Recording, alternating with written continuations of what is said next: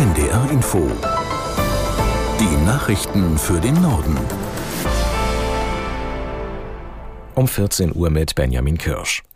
Beim UN-Klimagipfel in Dubai gibt es weiter keine Einigung über die Abschlusserklärung. Der vorliegende Text beinhaltet keinen verbindlichen Ausstieg aus Öl, Kohle und Gas, sondern nur eine Reduktion des Verbrauchs und der Herstellung. Die erdölproduzierenden Staaten beharren auf dieser Formulierung. Unter anderem aus der EU und den USA gibt es viel Kritik. Aus Dubai Werner Eckert. Sie haben offensichtlich keine Strategie, außer wir halten zusammen und versuchen, die äh, wenigen Widerständler zu isolieren. Aber bei der UN gibt es nun mal Einstimmigkeitsprinzip und das heißt, äh, es nutzt nichts, wenn man eine große Mehrheit hat. Man muss den Letzten zwingen, mitzumachen. Und das ist derzeit im Falle von Saudi-Arabien, Irak, aber auch einigen anderen absolut nicht absehbar, dass das gelingen kann. Ähm, Kompromisslinien werden jetzt ausgelotet, wie so schön heißt. Das heißt, man versucht, Brücken zu bauen.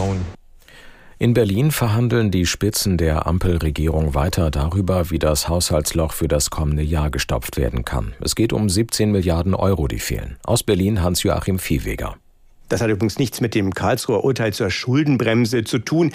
Die Ampelkoalition hat vielmehr in den vergangenen Monaten Entscheidungen getroffen, die mit zusätzlichen Kosten verbunden sind.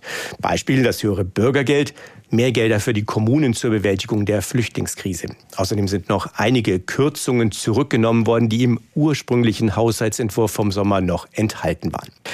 Und das kann man auch nicht einfach durch Schulden finanzieren, denn die Aufnahme von Schulden, soweit sie im Rahmen der Schuldenbremse möglich ist, die ist dabei schon einberechnet. Polens designierter Regierungschef Tusk will sein Land wieder stärker an die EU heranführen. Er sagte in seiner Regierungsansprache, Polen werde wieder den Platz in der EU einnehmen, der ihm zusteht. Aus Warschau Martin Adam. Polen werde ein zuverlässiger Bestandteil der Europäischen Gemeinschaft und auch der NATO sein. Niemand müsse sich Sorgen machen, er würde in Brüssel gegen polnische Interessen handeln, versicherte Tusk und kündigte zugleich an, mit Nachdruck weiter für die militärische Unterstützung der Ukraine zu werben. Donald Tusk eröffnete seine Rede mit einem Zitat von Piotr Szczęsny, der sich 2017 aus Protest gegen die Peace-Regierung vor dem Warschauer Kulturpalast selbst angezündet hatte. Die Spaltung der polnischen Gesellschaft müsse überwunden werden, sagte Tusk und warb für Zusammenhalt und Respekt. Seine Koalition werde aber die Skandale und Rechtsbrüche der Peace-Regierung aufarbeiten und abrechnen. Der größte ukrainische Mobilfunkanbieter Kyivstar ist nach eigenen Angaben durch einen Hackerangriff lahmgelegt worden. Durch die Attacke gibt es demnach seit heute früh in weiten Teilen der Ukraine keine Mobilfunk- und Internetverbindung.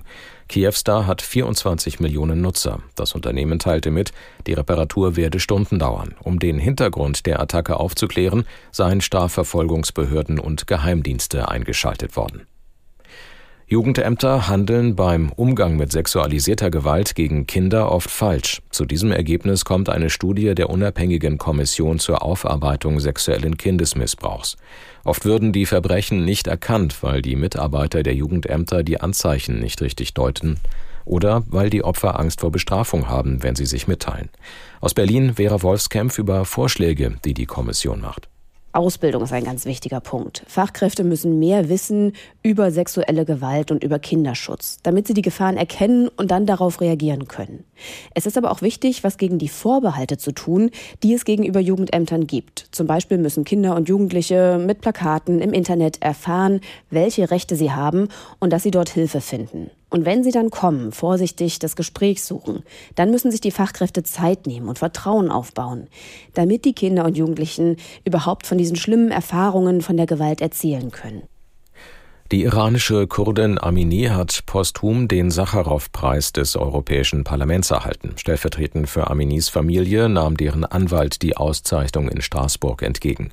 EU-Parlamentspräsidentin Metzola sagte, der Mut und die Zähigkeit iranischer Frauen in ihrem Kampf für Freiheit und Menschenrechte seien nicht aufzuhalten. Amini war von der Sittenpolizei in Teheran festgenommen worden, weil sie angeblich ihr Kopftuch falsch trug. Ihr Tod im Polizeigewahrsam löste landesweite Proteste aus. Das waren die Nachrichten.